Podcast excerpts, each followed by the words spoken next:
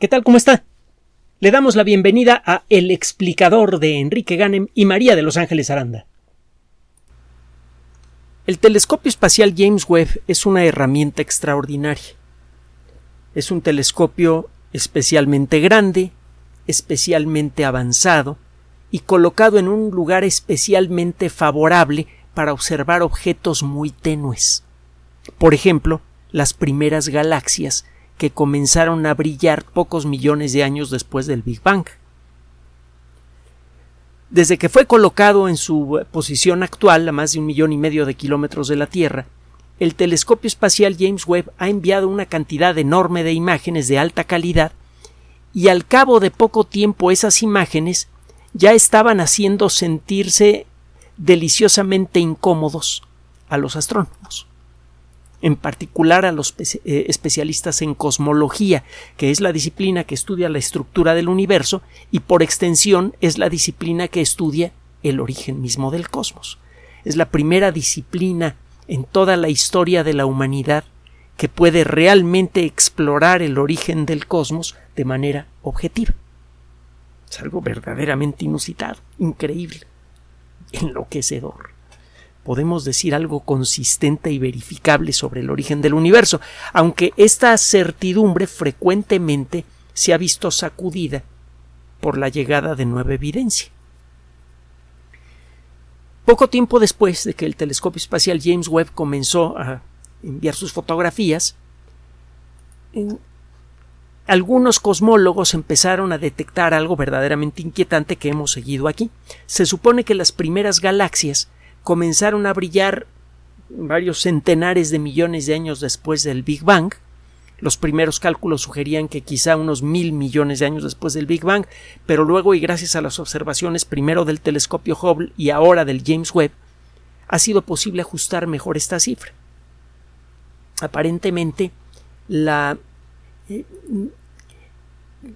eh, el universo comenzó a tener galaxias apenas 300 millones de años o 500 millones de años después del Big Bang. La cifra todavía está en discusión porque hay varias imágenes que sugieren una edad más temprana para las primeras galaxias, pero no ha sido posible revisarlas. Muchas veces cuando revisa usted en detalle eh, una observación, encuentra usted pequeños eh, ajustes, pequeños argumentos necesarios para interpretar correctamente esa información que es eh, increíblemente tenue. Estamos hablando de un telescopio gigante colocado en un lugar eh, muy especial, con sensores especialmente avanzados, etcétera, y aún así estas primeras galaxias se ven como unas manchitas apenas distinguibles del fondo negro del cielo. Se puede analizar esa luz y se pueden sacar conclusiones. El problema es que hacerlo requiere de un montón de procesos de corrección y de verificación para asegurarse que las conclusiones que uno saca son válidas y este proceso puede tomar tiempo. Hasta el momento, y esto es un artículo que acaba de ser publicado en la revista Nature por investigadores de la Universidad de California en Los Ángeles, la galaxia más antigua, la más tenue y aparentemente la, la más distante, o cuando menos una de las más distantes que han sido observadas por el James Webb, se encuentra a 13.000 300 eh, millones de años luz de distancia. Bueno, la luz tardó 13.300 millones de años en llegar hasta nosotros. Es más correcto decir eso porque durante ese viaje la, eh, eh, el universo entero se expandió. Pues la distancia actual es mucho, mucho mayor. Pero bueno, cuando el universo tenía como el 4% de su edad actual, es que fue generada la luz que fue capturada por el telescopio espacial James Webb. con la ayuda de, la misma naturaleza fue posible observar esta galaxia. Está muy, muy lejos de aquí. La luz es increíblemente tenue. Solo que gracias a un fenómeno que hemos mencionado en otras ocasiones, los lentes de Einstein, eh, fue posible que de manera natural esa luz se intensificara. Si usted tiene la suerte de que la galaxia que está usted observando tiene enfrente, muy cerca de ella desde nuestra perspectiva, a una galaxia más cercana o a un grupo de galaxias más cercanas, la gravedad de esas galaxias más cercanas distorsiona la luz de la galaxia lejana y la enfoca. Se convierte en una especie de telescopio natural muy tosco. Usted puede ver imágenes distorsionadas pero más brillantes de lo normal de objetos increíblemente remotos. Y gracias a esto ha sido posible observar galaxias tremendamente lejanas eh, que eh, incluso no se podrían observar directamente con el telescopio James Webb, cuando menos no con las técnicas que se han aplicado hasta el momento. Bueno, hay una galaxia que se le dio un nombre temporal de catálogo, JD1, reportada recientemente en eh, la revista Nature, que tiene por el momento la distinción de ser la galaxia más tenue y por lo tanto probablemente la más lejana observada por la sociedad humana hasta el momento. Eh, le, digo, la luz tardó 13.300 millones de años en llegar hasta nosotros, así que estamos viendo la luz de esta galaxia cuando el universo tenía quizá cuando mucho 500 millones de años de haber nacido. Era, era un jovencito, pues, un bebé. bueno, en, estas primeras imágenes de galaxias ultrarremotas empezaron a generar una inquietud creciente en la comunidad especializada, porque resulta que los mejores modelos que pretenden explicar eh, la evolución temprana del universo asumen primero que existe la materia oscura y segundo que la materia oscura fue distribuida de una cierta manera durante el Big Bang. ¿Y esto por qué es problema? Bueno, Vámonos por partes. Recuerde usted que desde la década de los 30 del siglo pasado, varios astrónomos comenzando, muy brillantes, de, los, de los mejores en su campo, entre ellos Fritz Zwicky, que fue el descubridor de este fenómeno, se dieron cuenta que en prácticamente todos los rincones del cosmos parece existir más gravedad que la que pueden generar todos los átomos del universo. Hemos platicado en otras ocasiones de la materia oscura. Fritz Zwicky se dio cuenta que las estrellas que giran alrededor del centro de una cierta galaxia que él estudió lo hacen con un ritmo mucho mayor del que eh, indica la teoría de Newton o la teoría de Einstein. Normalmente, esto pasa en el sistema solar, mientras más lejos está usted de una fuente de gravedad, más lentamente se mueve usted en su órbita la velocidad orbital de Júpiter es mucho menor que la velocidad orbital de la Tierra, que a su vez es menor que la velocidad orbital de Mercurio. Eh, la Tierra se mueve como a 30 kilómetros por segundo y Mercurio creo que a más de 40 alrededor del Sol. Además, desde luego, la órbita de Mercurio es más chiquita. Y como está más cerca del Sol, el círculo casi perfecto que describe alrededor del Sol tiene un diámetro más pequeño y es por esto que a Mercurio le toma apenas 88 días darle la vuelta al Sol, a nosotros 360 y a objetos como Neptuno o Plutón más de 100 años, incluso a veces más de casi 200. Esto es normal. Esto lo, lo, descubrió por primera vez Kepler y de hecho lo refleja en una de sus famosas tres leyes sobre el movimiento planetario. Él no entendía por qué, pero sabía matemáticamente cuál es la relación que hay entre la distancia de un planeta al Sol y el tiempo que le toma darle la vuelta. Fue cuando llegó Newton que quedó explicado esto por la teoría de la gravedad. Si está usted cerca de una fuente de gravedad va a sentir con más, con más fuerza esa gravedad y tiene que moverse más rápidamente alrededor de esa fuente de gravedad para que la fuerza centrífuga pueda equilibrar a la fuerza de gravedad. Y ya sé, si es usted físico, que la fuerza centrífuga no existe. Es una fantasía, pero bueno, casi todas las fuerzas de la naturaleza parecen ser fantasía. Otro día discutimos esto. no nos perdamos en el rollo. En Fritz Zwicky descubre que las estrellas de una galaxia que él observaba se mueven eh, alrededor del centro de la galaxia con una velocidad prácticamente pareja. Las, galaxias, las estrellas más lejanas del centro de la galaxia no se mueven más despacito, no respetan las tres leyes de Kepler. Esto significa que debe haber mucha más gravedad en esa galaxia que lo que se puede ver en, en estrellas al telescopio. Hay alguna fuente de gravedad muy intensa, como cinco veces más intensa que la gravedad generada por las estrellas de esa galaxia, y eso es lo que mantiene a esas estrellas en órbita alrededor del núcleo, a pesar de que se mueven muy rápido. Al poco tiempo, Zwicky y luego otros astrónomos empezaron a encontrar eso en otras galaxias y total que para estas alturas prácticamente todo mundo acepta que en todas las galaxias del cosmos existe una fuente extraña de gravedad que genera mucha más atracción que la que producen las cosas hechas de átomos. Por ejemplo, las estrellas.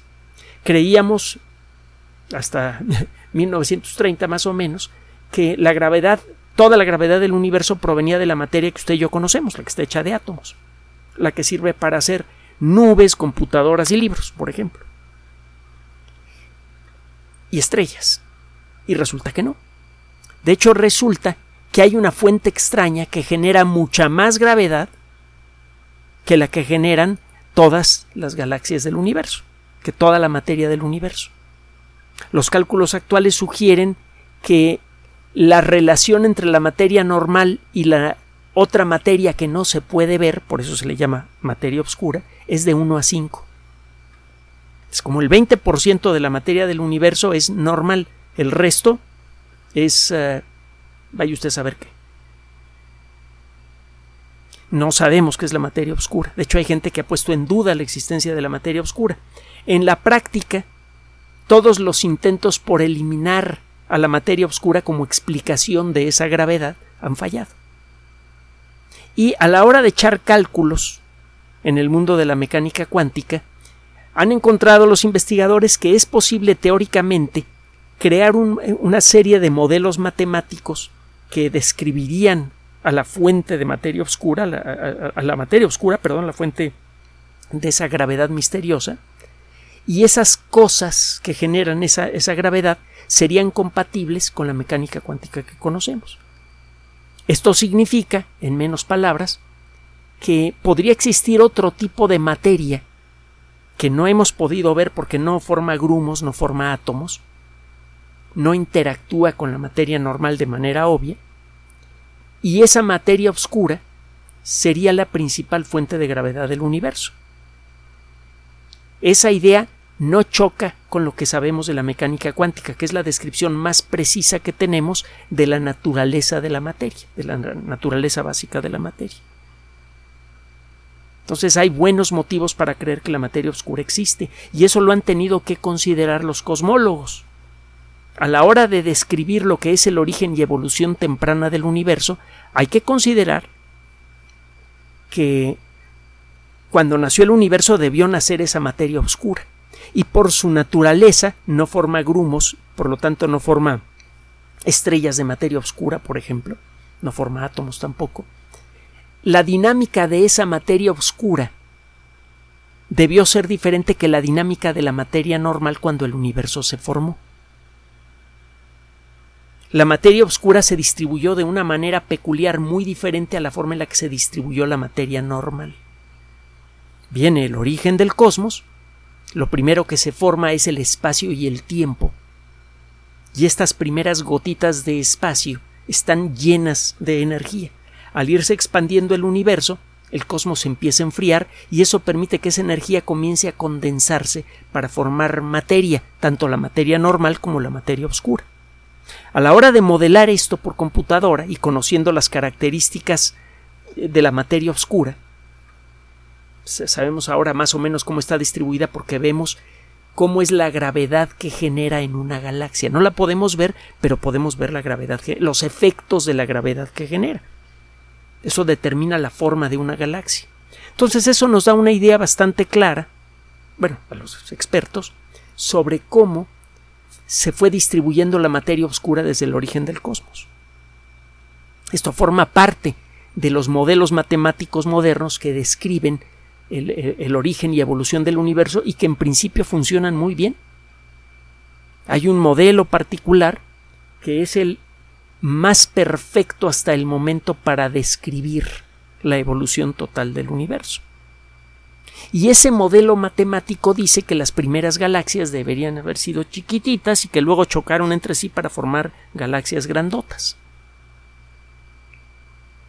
Y eh, con la pena, pero el telescopio espacial James Webb, y se lo reportamos en su momento, de hecho hemos seguido la noticia en varias ocasiones, ha presentado imágenes de galaxias muy muy jóvenes y resulta que parece que son grandototas.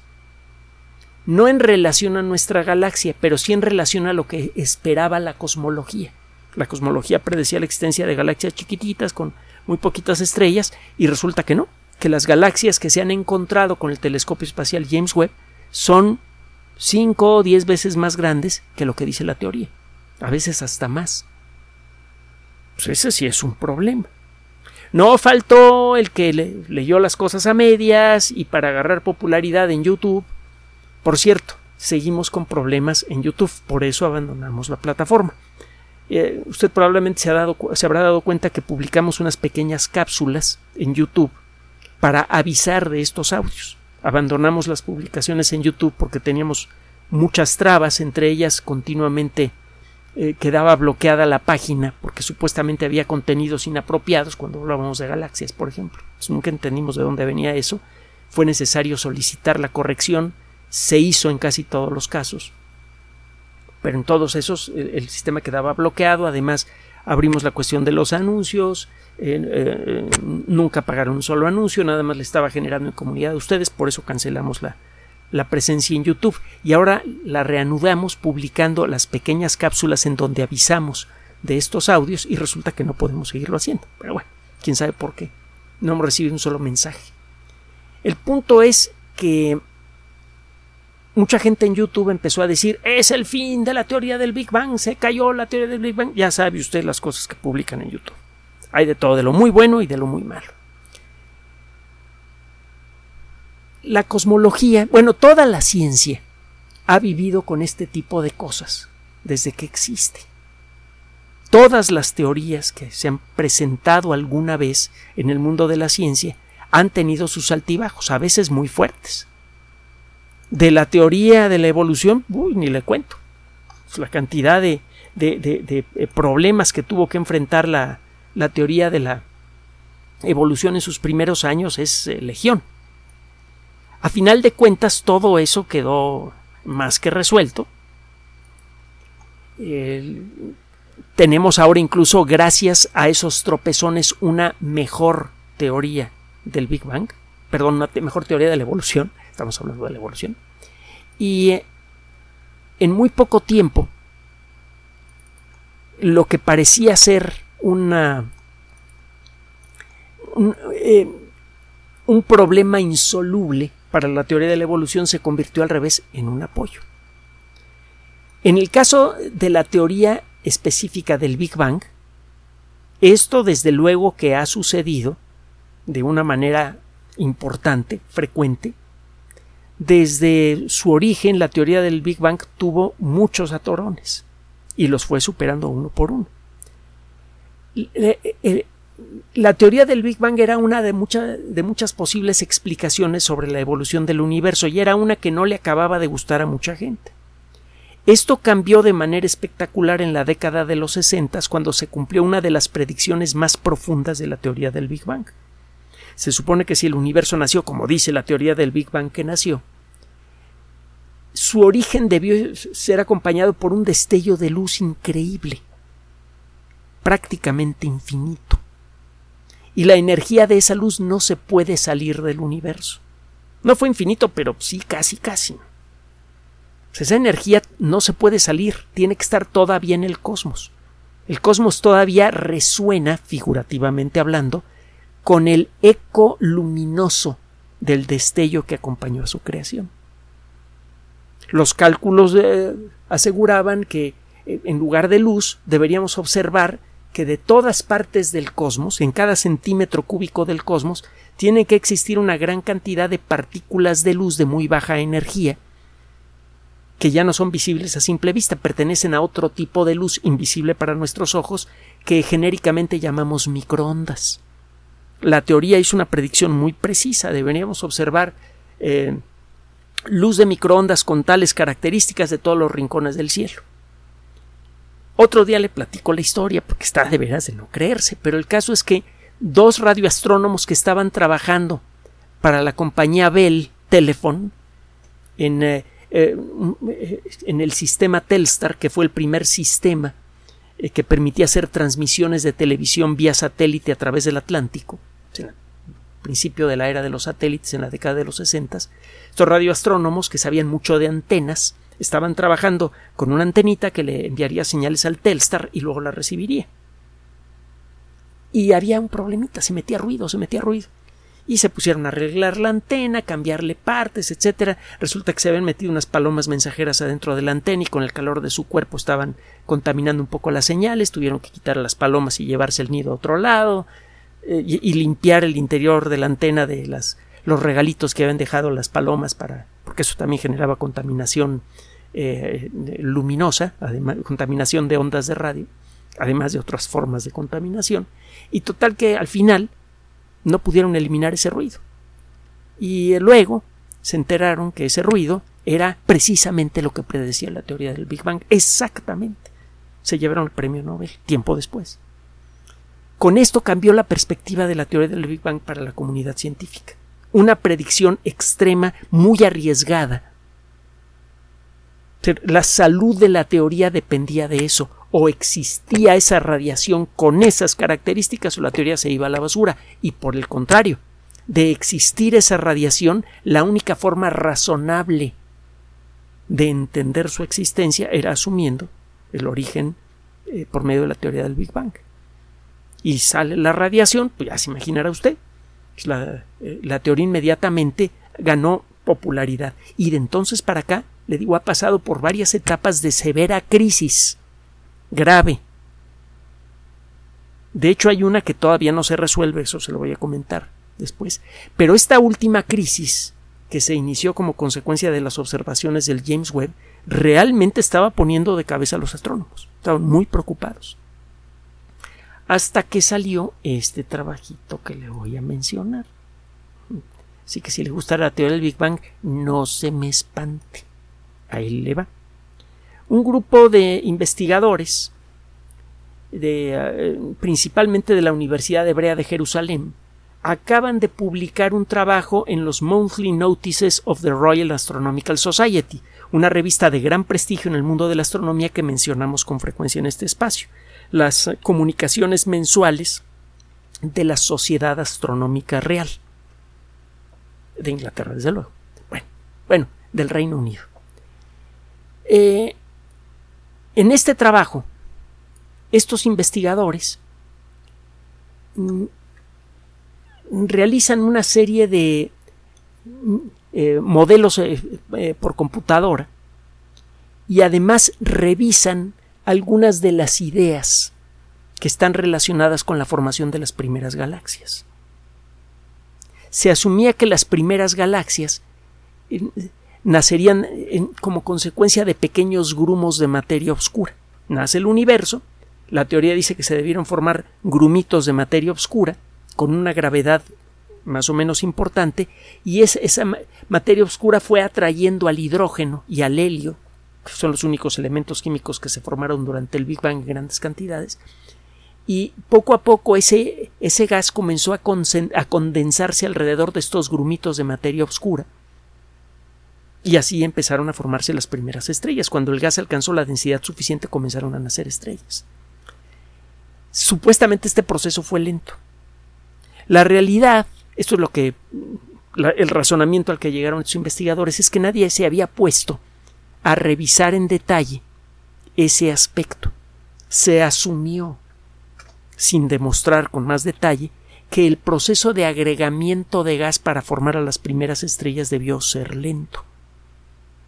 Y estos astrónomos dijeron, no, no, no, a ver, espérate, pues esto está medio tonto.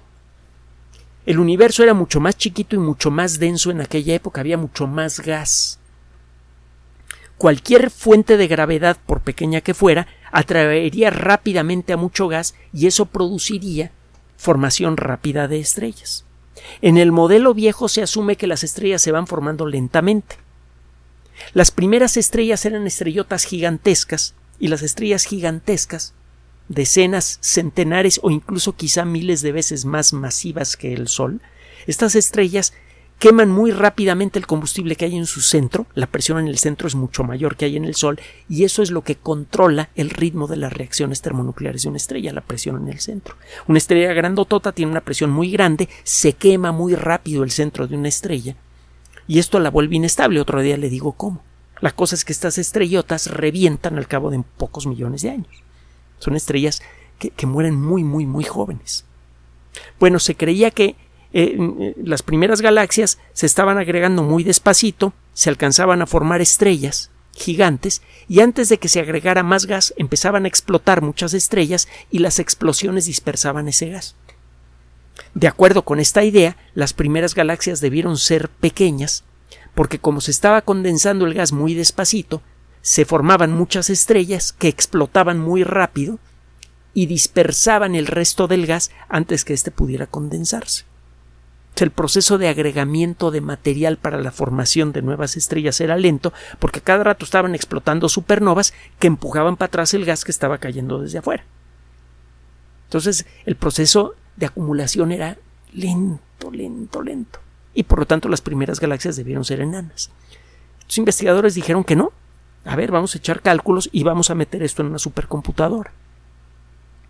Y no, resulta que la idea que se tenía sobre la formación de las primeras galaxias es inconsistente con todo el resto de la teoría del Big Bang. Resulta que la mejor manera de explicar el origen de las galaxias es que estas galaxias debieron formarse muy rápidamente, que la materia oscura debió empezar, estos grumos de materia oscura debieron empezar a atraer gas muy rápidamente, y esto hizo que se comenzaran a formar estrellas con gran velocidad se formaron grandes grumos de gas muy densos, difíciles de dispersar, antes que comenzaran a estallar las primeras supernovas. Esto es, cuando empezaron a explotar las primeras supernovas pocos millones de años después de la formación de las primeras estrellas, ya se había acumulado demasiado gas como para que éste se dispersara. Y esto permitió la formación de nuevas estrellas con gran rapidez. Por lo tanto, las primeras galaxias debieron ser mucho más grandes que lo que se creía antes. Y a la hora de meter esa corrección en un modelo matemático y luego echándolo en una supercomputadora para ver qué es lo que pasaba, resulta que la supercomputadora dijo, no, mira, pues las primeras galaxias debieron ser más o menos de este tamaño. Ahora compara lo que dice la supercomputadora con las fotos del James Webb y a que no sabe qué pasó. Pues que coinciden.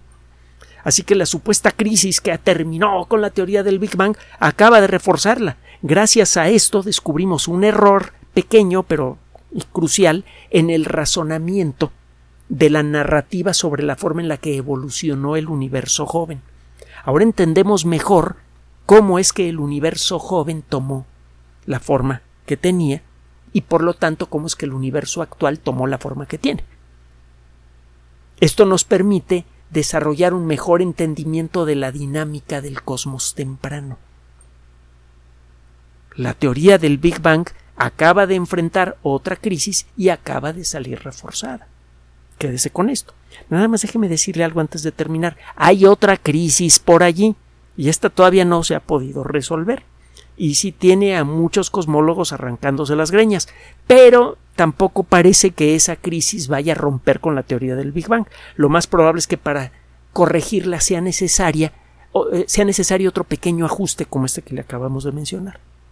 Recuerde, Todas las obras del ser humano son perfectibles y ninguna es perfecta. Ojalá y podamos aplicar este razonamiento a, no solo a, las, a cualquier obra científica y a cualquier idea científica, sino a cualquier idea con la que vivimos todos los días. Piense usted cuántas ideas inamovibles en materia de religión, de política, de economía, etcétera, etcétera, existen en el mundo moderno. Si pudiéramos incorporar este, esta pequeña gota de sabiduría social que nos entrega la ciencia, todas las ideas humanas son perfectibles y ninguna es perfecta, podríamos encontrar quizá los, las bases para crear una mayor tolerancia, una mayor flexibilidad mental que quizá nos podría ayudar a empezar a resolver los graves problemas sociales que tenemos en la actualidad.